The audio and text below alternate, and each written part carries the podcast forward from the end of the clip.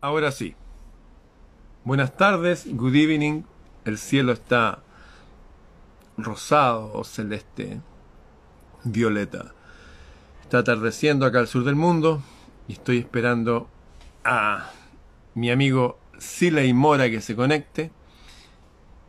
Aquí está, aquí se acaba de unir. Vamos a ver si me está pidiendo. Aquí está. Z sexual Siley. Aquí está, perdón. Siley Mora. Aquí aparece el amigo Siley. Debería estar apareciendo en los próximos segundos. Eh, voy a hacer. ¡Oh, amigo Siley!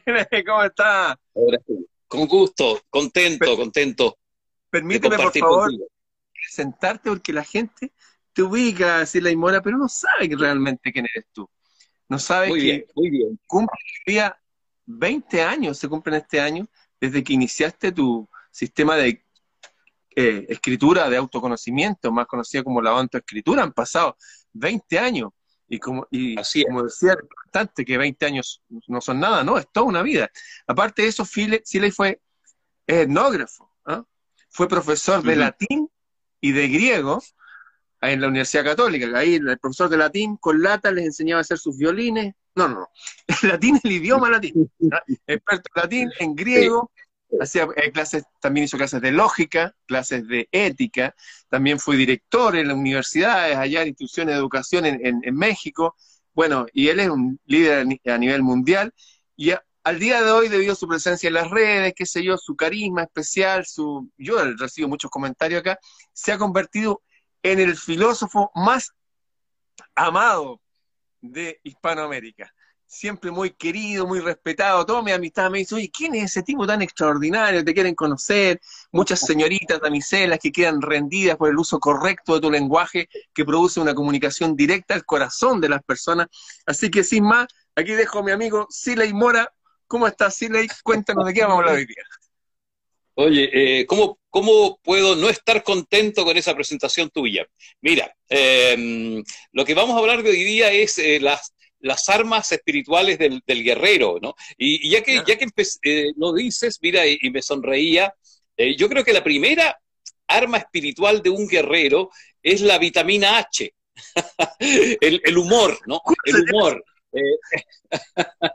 Eh, la vitamina H del humor, no solo arma ah, espiritual para cualquier persona, ¿no? en estos tiempos tan, tan duros, tan difíciles y tan negros eh, que se ven en, el horizonte, en donde las fuerzas del mal están tan, tan, tan intensas y, abiertas, ¿no? Eh, descaradamente abiertas. Eh, el humor es una vitamina, ¿no? Es una, también es un arma, porque tú relativizas tanta, tanto estímulo tremendo que, nos llega y, que nos saca de nuestro centro. Así es que yo pienso que esa, esa es la primera eh, tips que podemos dar, ¿no es cierto?, en esto de las armas espirituales eh, del guerrero. Eh, y bueno, y lo segundo que se me ocurre a mí es tener una espada y un pañuelo en la cabeza, ¿no? Y un sombrero a veces. es decir, yo, yo, veo, oye, Ramón, tu, espada, obviamente, y tu pañuelo, son dos símbolos para mí que, que los interpreto de esta manera. Bonito, bonito. Mira, la, espada de la voluntad, ¿no? hoy día más que nunca tenemos que ejercer el autodominio de nosotros mismos, la conquista de sí mismo con un hacha, con una espada, con armas, las armas que, tú estás mostrando. Y, y eso se manifiestan en lo, interno, en la, voluntad, básicamente, ¿no?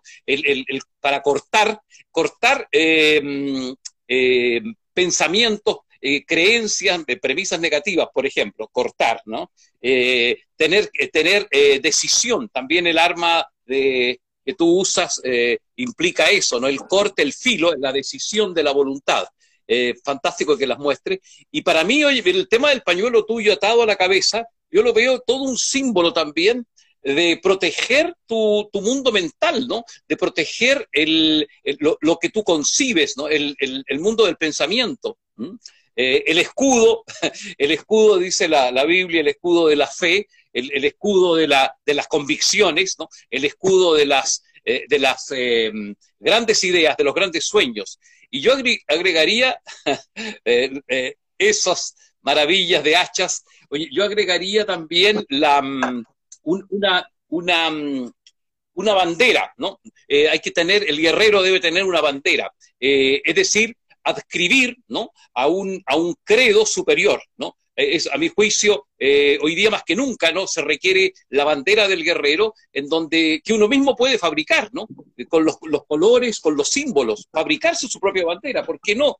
Y yo sé que tú en tu casa tienes muchos símbolos que, que son verdaderas banderas, igual en la mía, eh, tú has visto unos escudos también que tengo aquí en casa, porque uno debe rodearse de lo que nos inspira, ¿no? Lo, que nos mueve a, defendernos. Eh, ahí está mostrando un maravilloso escudo. Eh, en fin, partamos de eso. para ti, Ramón, ¿qué significa rodearte de todos esos símbolos? Bueno, primero me gustaría hablar de... Sí. Arma. Adelante, Arma. ¿Quién te, Me llena a ARM. Abrazo. Arma viene del indoeuropeo, que significa articular, ¿eh? articulación. De ahí viene. Claro. El, arma sería una especie de algo que yo articulo más allá. Las armas no son solamente defensivas, son, o sea, ofensivas, son defensivas también. Un arma es para defenderse y para atacar. De hecho, en la antigüedad había un lugar que era en las plazas centrales de los pueblos, de las ciudades, donde ahí se guardaban todas las armas comunitarias, por eso plaza de armas. ¿Ah? Y las personas que teníamos más recursos materiales, eh, teníamos nuestros propios armarios, ¿ah? donde guardábamos las armas. Y de hecho la palabra alarma, alarma significa un llamado a las armas. ¿ah? O sea, el ser humano ha usado las armas para defenderse, protegerse y para atacar como una forma de articulación, arm, una proyección del propio brazo desde que aprendimos a andar a pie hace mucho tiempo. Bueno, ahí viene la palabra de armisticio, bajar, las armas. Claro. Armadillo. Oye, qué bueno. El, armadura. Eh, oye, qué bueno que partamos con ese, con, lo etimológico de la palabra. Haces eh, muy bien tú con, recordarlo. Mira, eh, porque la gente hoy día eh, ve el tema de las armas como, como algo ofensivo, ¿no? Y, es en el fondo la, la, extensión de tus medios, ¿no? La extensión de tus, también de tus herramientas. Las herramientas que uno usa eh, como, como extensión pueden ser perfectamente armas. Mira, las mías, como tú sabes muy bien, yo básicamente centro las mías, ya vamos a hablar de otras, pero en, en, las plumas, ¿no? En, en el, el, lápiz, porque mm, a través de la pluma ¿no? Eh, yo, yo me protejo mi cabeza, mi, pensamiento, como tú lo haces con el pañuelo, y, me llamo a terreno, ¿no? Cuando, cuando estoy pensando estupideces, ¿no? Cuando em, eh, se, va el pensamiento locamente, así como dice Santa Teresa, eh, la mente es la loca de la casa, y yo me centro escribiendo, ¿no? Escribiendo, y para mí escribir es una forma de, de meditar. Meditar es, una, es otra arma, ¿no? arma que te, que te vuelve a ti, ¿no? Eh, volver al centro, volver dentro de ti. Eso es lo que eh, cuesta tanto hoy día frente a tanto estímulo. Todo te saca, te saca, te, descentra, ¿no? Te descoloca. Por eso eh, conviene tener en casa siempre símbolos potentes como los que tú muestras y los que tenemos aquí y hemos conversado, que te centren en lo, en lo que te da poder, ¿no? Poder interno. Por ahí yo pienso que el, guerrero debe... Mm, debe cultivar ese tipo de, armas, lo que te centra, lo que te da poder interno, lo que te enfoca eh, y por supuesto lo que te, eleva, ¿no? lo que te, te, hace vibrar en, otro, en, otra frecuencia. Tú lo tienes, por ejemplo, en la música, no tienes otra hermosa arma, ¿no? Sí, creo que todos estos regalos, como tú hablaste de la escritura, de la música, son los regalos que nos dieron para defendernos, para protegernos y para avanzar las musas. Tú sabes que había una musa, una diosa, por cada uno de los dones que nosotros tenemos, sea hacer música, sea escribir, sea hablar elocuentemente. No es porque seamos mejores, no es porque, es porque son regalos del cielo que nos los dejaron para que los usemos y con eso también es una forma de comunicarnos, ciertamente, pero también de de protegernos, de estar armados en este mundo que se está poniendo un poco hostil. Eh, yo tengo varios símbolos desde siempre porque mi familia estuvo metido con estos símbolos de hace siglos atrás. Mi apellido habla de esa gente desde que, que usaba armas y construía catedrales y defendía una fe y esas cosas. Es como que lo traigo en la sangre. Pero sé que cada uno de nosotros lo trae también. De hecho, recuerdo que cuando empecé a estudiar el origen de, de los pueblos y aprendí de que Portugal, que antes se llamaba Lusitania, que eran los hijos de Ulises, cada uno de nosotros descendía de un gran amigo de los dioses, o de un dios, o de un semidios, como el caso de Hispania. ¿De dónde vienen los españoles? Bueno, vienen de varios lados físicamente, pero la Hispania romana, ¿de dónde salió? Eran los descendientes de Hércules, hijo del dios del cielo, y por eso las columnas de Hércules. ¿Y qué sé yo? ¿Y, los persas? Los hijos de Perseo, hijo del dios del cielo con una humana. Y los turcos. Y uno empieza a buscar, chuta, y vienen todos del cielo. Y todos tienen ancestros que van más allá de este mundo. Y si uno examina la historia, que a veces se va confundiendo, porque va cada vez más atrás ya no hay escritura, ya no hay cosas escritas, se va mezclando con el mito, se va mezclando con la leyenda, pero aunque muchas cosas no fueran verdaderas, sí son verídicas. Y en eso está que nuestros ancestros nos dejaron acá para que, bueno, de hecho hasta la propia ropa es una extensión de nuestra piel para protegernos. Y las armas son una extensión de nuestros brazos para interactuar con el mundo, avanzar, vencer, rasgar cosas que nos están eh, cerrando el paso. Creo que llegó el momento de a través de lo simbólico, como bien tú lo señalas, de la escritura, de la música, de todo tipo de arte o ciencia incluso, empezar a recuperar todas nuestras armas ancestrales, porque la realidad nos está exigiendo de que nos protejamos y también que actuemos. También que si nos están cercando el enemigo, si nos están cerrando racionalmente, psíquicamente, emocionalmente, moralmente, nos están poniendo trabas para ser, para desplegar nuestro ser, tenemos que ir y tenemos que romper eso. Porque si no lo hacemos nosotros, después van a venir por nuestros hijos y nuestros nietos y las nuevas generaciones. Llegó el momento de armarse en el sentido más profundo de la palabra. Les recuerdo que arma, hay armas defensivas, hay mucha gente que, conoce, como tú bien mencionaste, Efesios capítulo 5, donde habla, dice literalmente lo siguiente, no ignoren, hijos míos, contra lo que luchan. Ustedes no están luchando contra otros hombres, están luchando contra espíritus, espíritus que gobiernan las regiones, las regiones celestes de la realidad. Así que tomen el escudo, dice, ¿qué escudo? El escudo de la fe. ¿Para qué? para que se protejan de todos los dardos del enemigo. Hay un enemigo que está tirando dardos, pero parece que ahora está tirando bombas de racimo. y también dice, y tomen la espada. ¿Cuál espada? La espada de la verdad, de la palabra. Uno no puede estar recibiendo toda la información que, porque no todo es verdad. No están bombardeando de mentiras. Déjame decir esto, por favor. Recuerdo cuando este presidente raro que llegó a Estados Unidos con el pelo naranja, que a todos nos llamó la atención, pero empezó a hablar de verdades del porte de una galaxia, cuando dijo, por ejemplo, cuando llegue yo a la presidencia, dijo, quiero que me expliquen de una vez por todo algo que no entiendo. Dijo, ¿cómo es posible que dos aviones, dos aviones, voten tres torres? Desde que nos mintieron con esas cosas y otras más que nos mintieron antes, vino todo el despelote acá. Y después dijo, quiero contarles algo. Quiero que sepan que todas las guerras, todas las guerras, las últimas guerras de estos últimos decenios, han sido inventadas por la gente del Pentágono, que en ese lugar, importa que venga un presidente demócrata o republicano, están siempre los mismos. Dijo, las guerras las inventan ellos para favorecerse a sí mismos y a sus amigos, los señores de la guerra, los dueños de las fábricas de armas. Después que dijo esto, empezaron, no, que este es un loco, que un misógeno, que esto, que lo otro, que hay, ¿verdad? O sea, es necesario tener una espada verdadera para avanzar, porque no desde la, época de la calle de las Torres Gemelas y del gobierno de Trump, no, no, no, desde siempre nos mienten, desde siempre, siempre.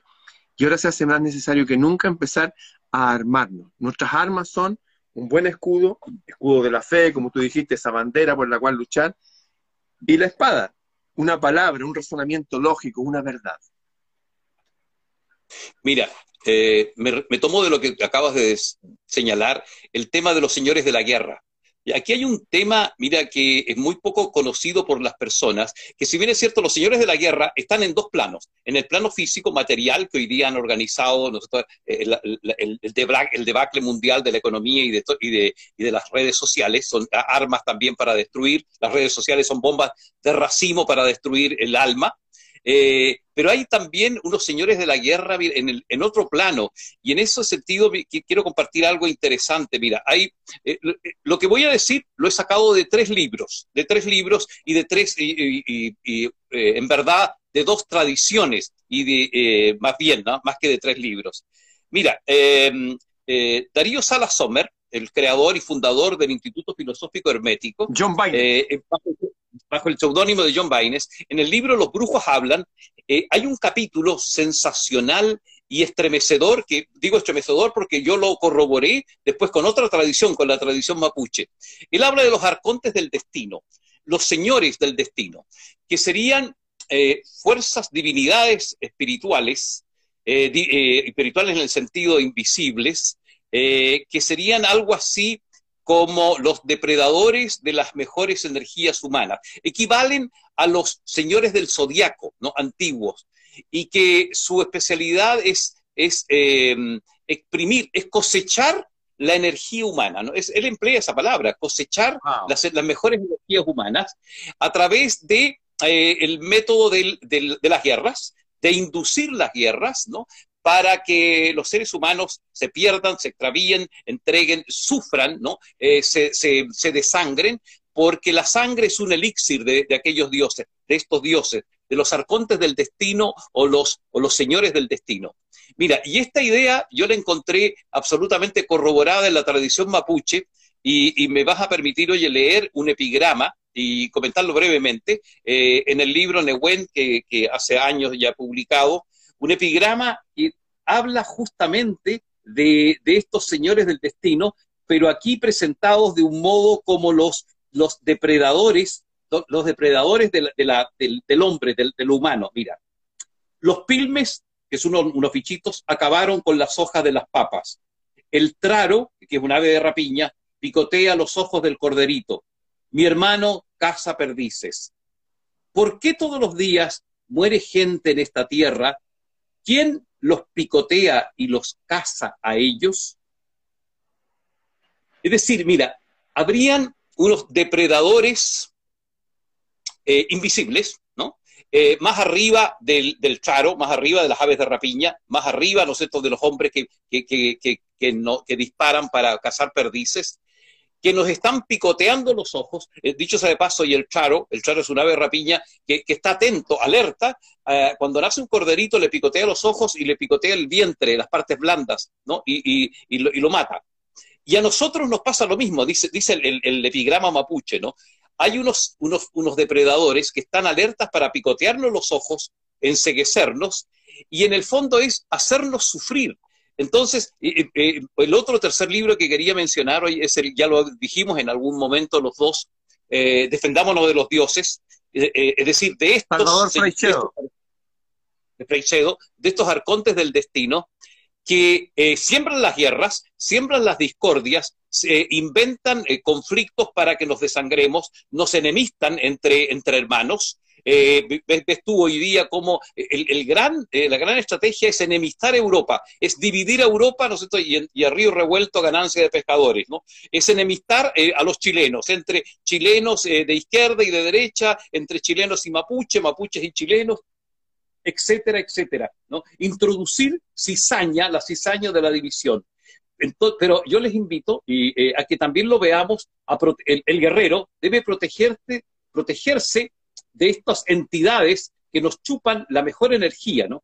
Y a mi juicio, y de aquí quiero llegar a esto, eh, la mejor manera de protección de estos señores del destino eh, es no entregando el sufrimiento involuntariamente, es en el fondo esforzándose por ser eh, congruente, por ser feliz, aunque tanto se ha manoseado esta palabra, ¿no? Debemos esforzarnos por ser feliz para que no nos desangremos con em, humores de cagada, no nos desangremos con preocupaciones infinitas, eh, con rabias con nuestra pareja, con nuestros hijos, sino que generar un estado de ánimo eh, alto, una vibración alta, para no ser merced de estos eh, picoteadores de los ojos de estas aves de rapiña invisible, que son los dioses, los antiguos señores del zodiaco.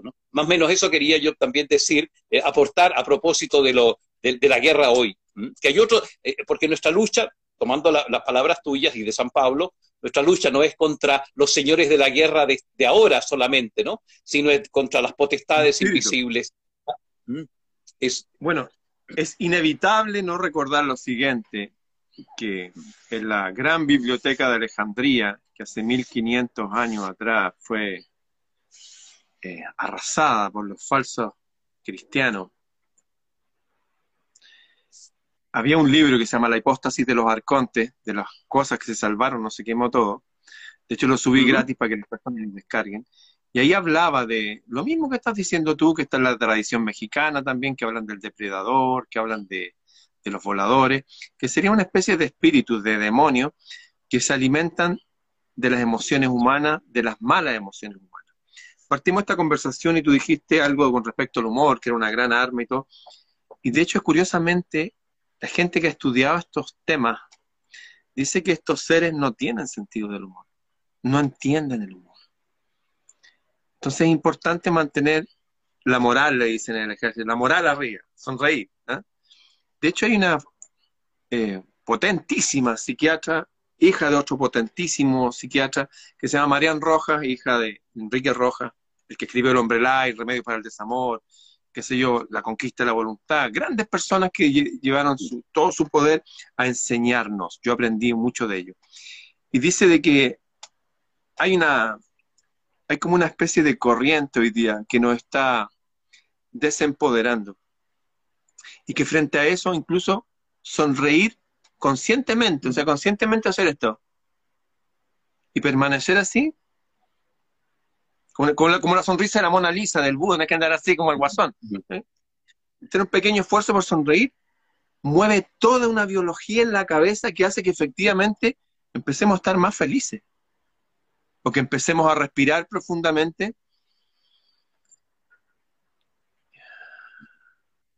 Eso nos calma. Es hora de volver a esa vieja frase antigua, la frase más grande que nos han dado como arma, que es conócete a ti mismo, conocernos, conocernos cómo funcionamos los humanos, se lo estoy diciendo lo que han dicho expertos. No permanecer así, sino que tratar de sonreír, eso ya, que parece algo tan pequeño, es algo gigante. Me acuerdo en una clase de Kung Fu, me enseñaba una cosa que era así, que se llama tocar el arpa. Tocar el arpa. Y estábamos harto rato tocando el arpa. Una cosa que se practica. Y hasta que aprendí que esa cosa que es, así, sirve para quebrar un brazo. si alguien te va a atacar, tú te haces atrás y tocas el arpa y se le quebra la articulación. Lo desarmas. Es bueno empezar a entender cómo, cómo funcionamos los humanos. He estado hablando hace poco que decía que todos los humanos traemos algo que se llama un segundo aliento, que cuando nos vemos sometidos a presión física, por ejemplo, de tener que correr, y ya no podemos más, y ya no, y nos forzamos un poco más, y llega el segundo aliento. Las personas que suben cerros, las personas que corren maratones, las bailarinas de flamenco, conocen eso. Si esta vida nos está llevando más allá de nuestros límites, va a ser la oportunidad que nos conozcamos mejor y conozcamos mejor cómo estamos articulados. Y la palabra mm. arma viene de ar, un término indoario, mm. eh, de la, o indoeuropeo si quieren, que se refiere a la articulación nuestros cuerpos, nuestras habilidades no terminan donde termina nuestra piel. Podemos agregarnos más cosas. Y las habilidades que tenemos acá y acá también se le agregan más cosas. Por eso es importante de unirnos, como tú decías, a una bandera, a una filosofía. Si usted es un cristiano evangélico, sea el mejor cristiano evangélico. Si usted es un cristiano católico, sea el mejor. Ser lo mejor en lo que podamos, mantener la sonrisa, empoderarnos de esa forma. Esas son armas como tú mencionaste de nuevo, digo, cuando dice ahí en el capítulo 5 del libro de los Efesios, el escudo de la fe con el cual pueden anular todas las armas del enemigo. Nos están diciendo, oye, están tirando dardos, te quieren tirar para abajo tu fe, protégete. ¿Cómo? Ten fe. Y la fe es conocimiento. O sea, volvemos siempre a lo mismo, hay que educarse, hay que juntarse con personas que te motiven a estudiar o que puedas aprender de ellas o que puedas compartir tu conocimiento, porque el conocimiento se recicla como el signo del infinito, de a mí con más poder. O sea, gracias a esta conversación puedo hablar cosas que yo siempre había dicho, la palabra armario viene, ah, y el armario, el armario es para guardar armas, casa de armas, bueno, la palabra alarma. Si no hubiéramos tenido esta conversación, esas cosas estarían en mí ahí guardadas. Debemos recuperar el arma poderosa de juntarnos en el foro, el areópago, en esta fogata que estamos haciendo ahora con gente de todo el planeta, tenemos cientos de personas que nos están viendo, tenemos que recuperar esos espacios. Esos espacios nos empoderan, nos dan armas. Mira, y recuperar el, arma también fabulosa de, la palabra compartida, ¿no? entre, entre afines, ¿no? Porque me, acabo de acordar de una, una expresión de una machi, de una mujer eh, curandera eh, mapuche de hace años, ¿no? hace unos 40 años atrás, cuando recién yo empezaba la investigación etnográfica en, en el Gualmapo, en la Araucanía. Me decía, mira, algo, algo profundo y tremendo y sencillo, ¿no? En las malas palabras, en las huesas ungún, en las malas palabras, vienen todas las desgracias. En las malas palabras vienen todas las desgracias. Y si uno se empieza a llenar de, de mantram del demonio en, las redes sociales, de las malas palabras de las redes sociales, eh, de las malas palabras eh, de los engaños, ¿no? de las malas palabras de los insultos, de las, malas palabras eh, de, las redes endemoniadas que, hoy día ya sabemos, nosotros sean, hasta ponen, ponen ¿no en, nuestra, en, nuestra, en, un video de cualquier persona palabras que no son de la persona. Las malas palabras engañosas vienen todas las desgracias. Entonces, habrá que cuidar también el guerrero como arma, el arma de la palabra, porque las palabras son pistolas cargadas, ¿no? Las palabras eh, matan, pero también pueden resucitar, dar sentido, pueden elevar, las palabras pueden resucitar. Jesús, eh, eh, cuando le dice a Lázaro, levántate, con una palabra lo, resucita. Y de ahí el rito católico que dice, pero una sola palabra tuya bastará para sanarme, recuerda ese evento de, Lázaro.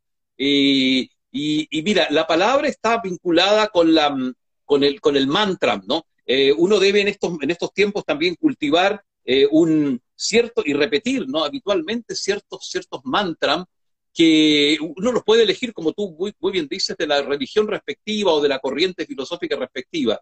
Mira, a mí me gusta repetir mi, como mantra dos, dos tipos de mantras que están en, en Mapuzungún, ¿no? que están en, en, idioma antiguo mapuche. Uno es Inche Kaiche, que significa eh, heme aquí yo, el hombre, ¿no? Eh, que permanezco dentro de mí, que todo eso tiene hinche y que lo lanzaban los guerreros mapuches antes de morir y tenían, mientras tenían la visión de la Calfumalén o de la Antumalén, que era esta virgen, ¿no es? Esta eh, mujer, mujer dorada llena de sol.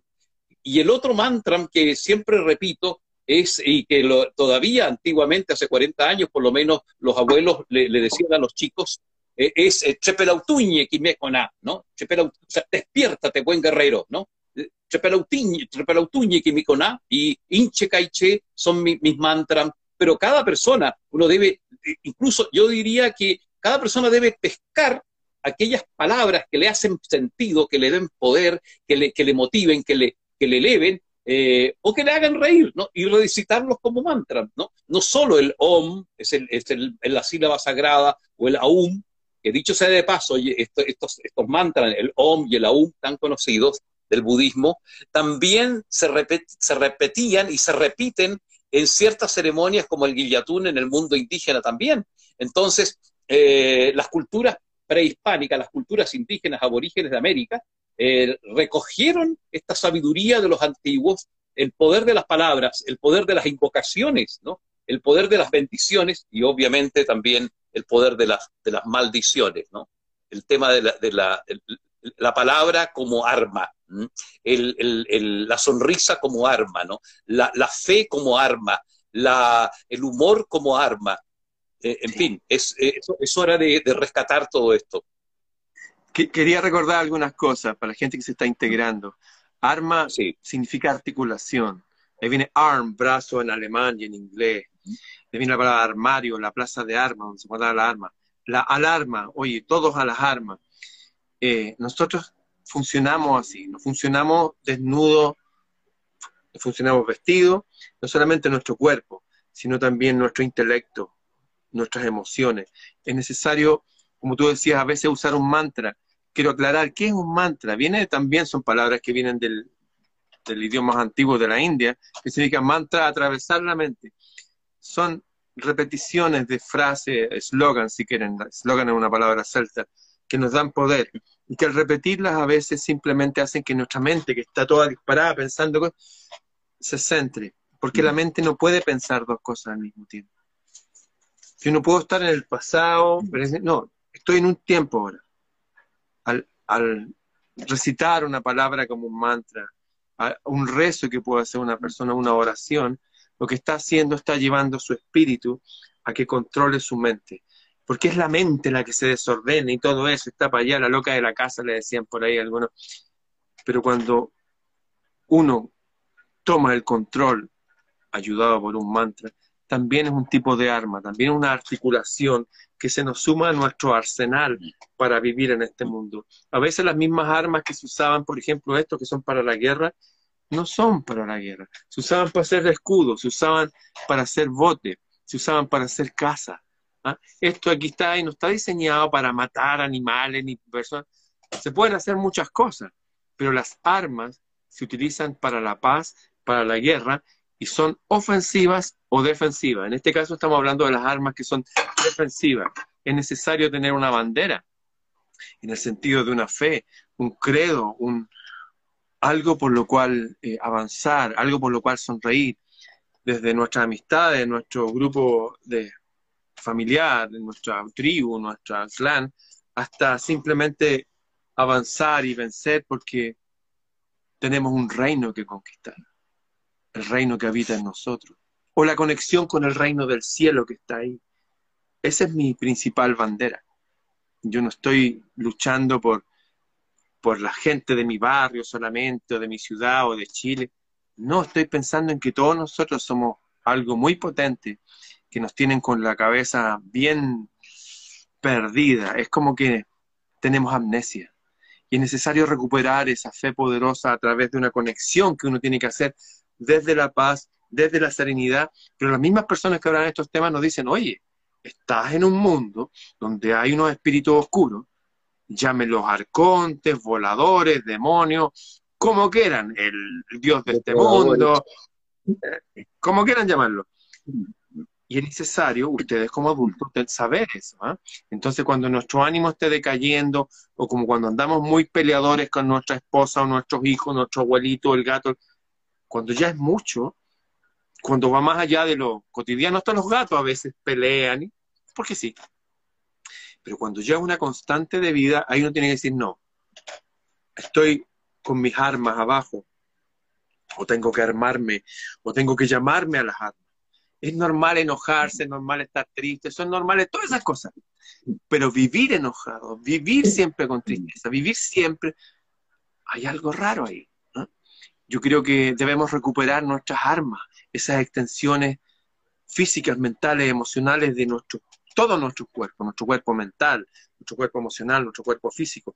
Tenemos que sí o sí empoderarnos. Si en todas las culturas se nos dice que nos dejaron en un jardín antiguo para que lo cuidásemos y lo labrásemos, que sería el famoso jardín del Edén o el paraíso, bueno, las reminiscencias, lo que queda de ese jardín, mora en nosotros.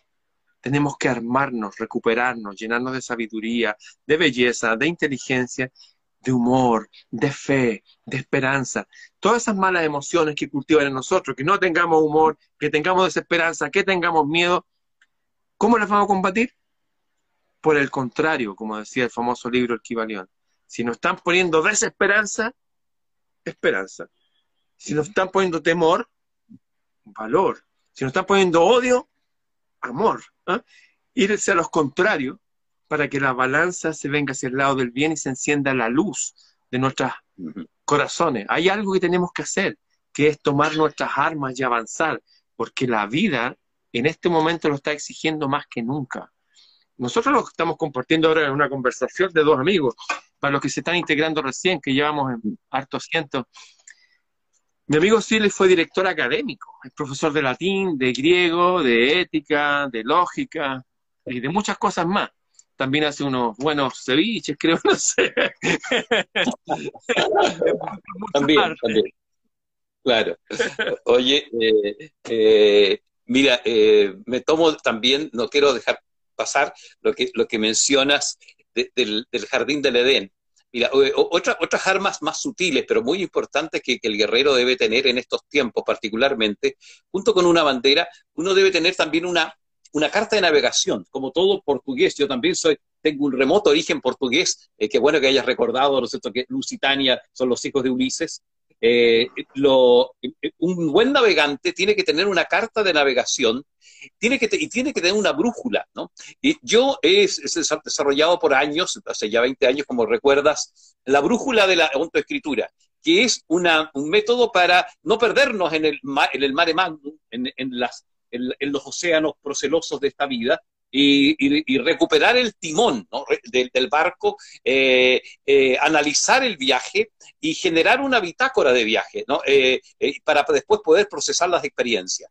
Bueno, y lo otro que hay que tener, como todo también buen, buen, buen navegante, unas islas Galápagos, es decir, un jardín encantado donde uno, el alma pueda regocijarse, ¿no? es tan duro el vivir que uno tiene que cultivar un espacio encantado, un jardín, bajar a las Islas Galápagos, bajarnos de nuestro barco y recrearnos como los naturalistas, ¿no sé, y, y meterse en una selva, en una preciosa eh, jardín selva, eh, que yo, estoy hablando en símbolos, por supuesto, yo lo vinculo con aquella eh, afición que a ti te mueve y que te recrea, te descansa, por ejemplo, el, hacer música, en tu caso, que te envidio esa maravilla de que tú puedes hacer música, pero otros tendrán eh, otros, otras actividades que, que, les a uno, a uno los recrea, ¿no? Los, los, rehace. Mira, a mí me pasa ver, por ejemplo, mi jardín, parte de mi jardín, aparte de, escribir, eh, que, que, es mi trabajo y mi jardín a la vez, ¿no? es eh, ver, por ejemplo, pequeños cortos de, de, la Pantera Rosa, ¿no? O a veces las inocentes, las inocentes capítulos del Chavo del Ocho, o ver fútbol. Mira, yo veo el fútbol a veces como una, como una eh, diversión, ¿no? Cada, cual debe, debe encontrar su jardín encantado para rehacerse a sí mismo, para eh, volver a, protegerse y que, que, se renueve la, energía. Oye, Ramón, mira, no quiero olvidarme, eh, mira, mi compañera me regaló un arma hace unos años, una, un arma que es una cortapluma y que, y que yo, yo la quiero, la, quiero mostrar. Exactamente. Porque, eh, ¿por, qué, ¿Por qué el gusto de las armas tuyo y de los auténticos guerreros, el, gusto de las armas de acero? Porque hay un secreto en el acero. Eh, las puntas de acero expulsan, repelen el mal, repelen los huecufes, dicen los antiguos mapuches. Por ejemplo, mira, cuando una machi, cuando una curandera, una mujer sacerdotisa, como las machi, eh, quiere, entra en trance y, se conecta con, con, los espíritus y sale su, su, su, alma, su, espíritu, su pello, sale de su cuerpo porque, porque ella se va a otro mundo donde recibe la instrucción, el, el, marido o el ayudante le pone dos cuchillos cruzados en el pecho o en la espalda para protegerla, para que ninguna entidad negativa ¿no? del bajo astral eh, penetre porque, ella está, porque ese cuerpo está desocupado. Entonces, yo quiero dar un pequeño tip, lo que yo hago cuando, cuando duermo en otra parte eh, que no sea mi, mi, cama, mi casa, porque aquí tengo ciertas protecciones, yo llevo esta, esta arma que me regaló mi compañera, una, una mujer, ¿no? Importante que una mujer bendiga tus armas, si, si eres varón, eh, y la coloco debajo de la cabecera, ¿no? De la, de la almohada, porque la punta de acero, ¿no? Te, te, te eh, repele larvas, repele entidades, repele demonios, ¿no? Eso es interesante saberlo y por eso tú eh, siempre cruzas tus espadas porque el acero es eh, repelente. El, también el, la plata, las joyas de plata para, eh, para el mundo femenino, que es, que es la, la, la, la, defensa de la luna, dicen los antiguos, es también otra, otra, otro amuleto, ¿no? Que también hay que recurrir para, para protegerse, ¿no? estamos aquí recurriendo a todo, desde lo más, desde las armas más básicas, pero también las más sublimes y también las más prácticas. Eso es eh, importantísimo. Fíjate que en todos, los templos de, en todos los templos de todo el mundo se queman hierbas, desde el antiguo oráculo de Delfos que quemaba el laurel, o los incensarios en la iglesia y también los inciensos en los templos de la India. Donde hay humo no hay bacterias. En todos estos templos donde llegaba el leproso a veces, donde hay humo no hay bacterias. Por eso una pierna de jamón que se ahuma, qué sé yo, uno la tiene al aire libre, en la cocina, sin refrigerar, y uno puede sacar una tajada y estar ahí años. Donde hay humo, no hay bacterias. Pero al parecer, estos seres que son más sutiles, solamente que no los vemos, parece que no, no les gusta el sentido del humor, no les gustan los perfumes, son sensibles a las cosas puntudas y con filo. Eso está en todas las culturas. No entienden el amor entre hombre y mujer, por eso quieren dividir, ¿no? Insisto, hay que tomar lo mejor de las tradiciones de nuestros ancestros y simplemente replicar en nuestros pequeños mundos nuestro santuario, nuestro espacio sagrado y sacralizar la vida. Al hacer eso es parte de nuestra arma. Yo creo que las armas más potentes que tenemos es cuando nos levantamos en la mañana y frente al cielo, frente al sol, como lo hacemos algunos de nosotros, hablamos al cielo. Y decimos que aquí estamos, un día más, que nos usen, que nos den sabiduría, que nos dirijan. Si hemos tenido alguna duda o incerteza o alguna petición, decirla. Si tenemos un agradecimiento, oye, decirlo. Eso es algo muy potente, buscar ese reino desde el individuo. Eso es de lo...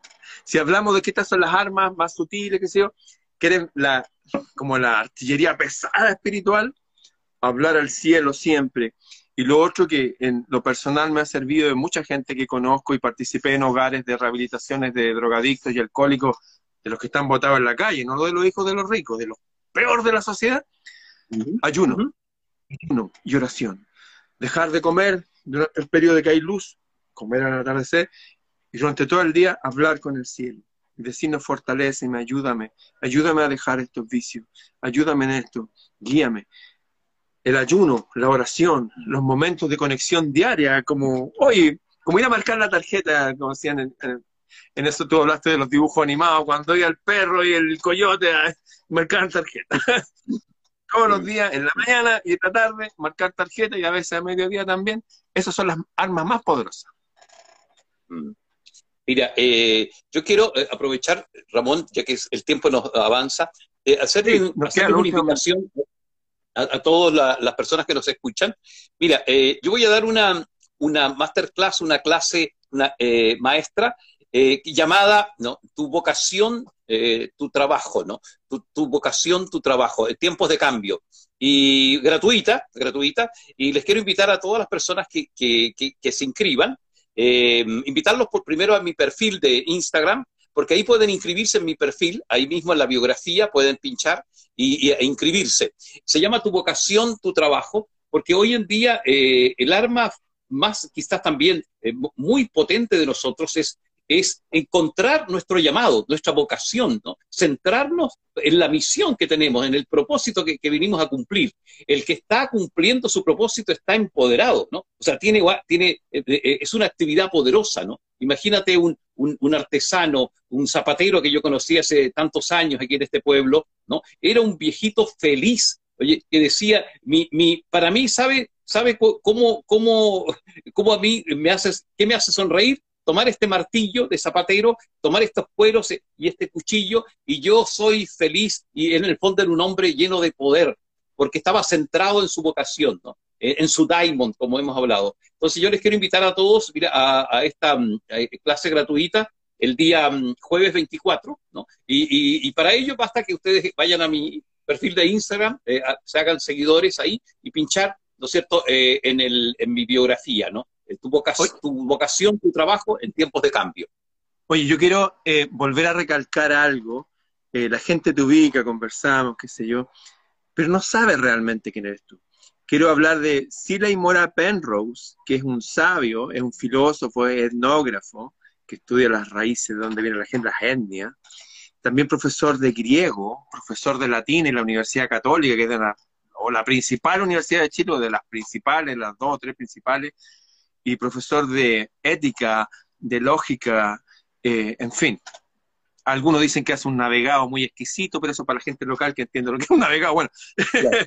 Así que búsquenlo, así le Mora, háganse amigos de él, aprovechen estas martes clases. Él fue el director académico en México de las universidades más importantes, instituciones de educación más importantes de México, donde está el grueso de la población latinoamericana de allá, están esos machos.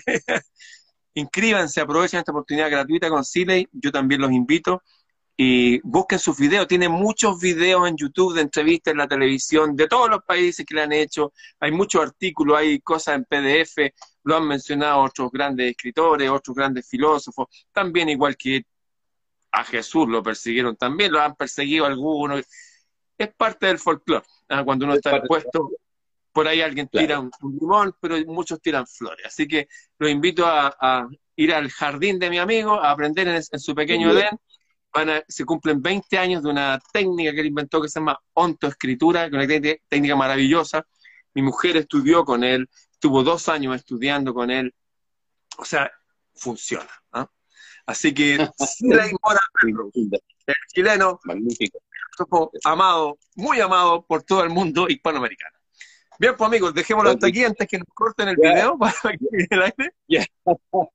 Oye, me, sonríe tu, tu, tu, presentación y tu despedida porque habla de, la belleza de tu corazón, ¿no? Oye, y, quiero irme con, eh, con, destacando algo que tú señalaste, ¿no? Eh, el arma quizás diaria mejor eh, es ritualizar la vida cotidiana, ¿no? Tener un rito frente al sol en la mañana, ¿no? Y, ser, ofrecerse como, como canal, ¿no? Y con eso yo creo que estamos... Así es, es lo mejor. Un gran abrazo, amigo. Saludos a Betty. A ti. Adiós.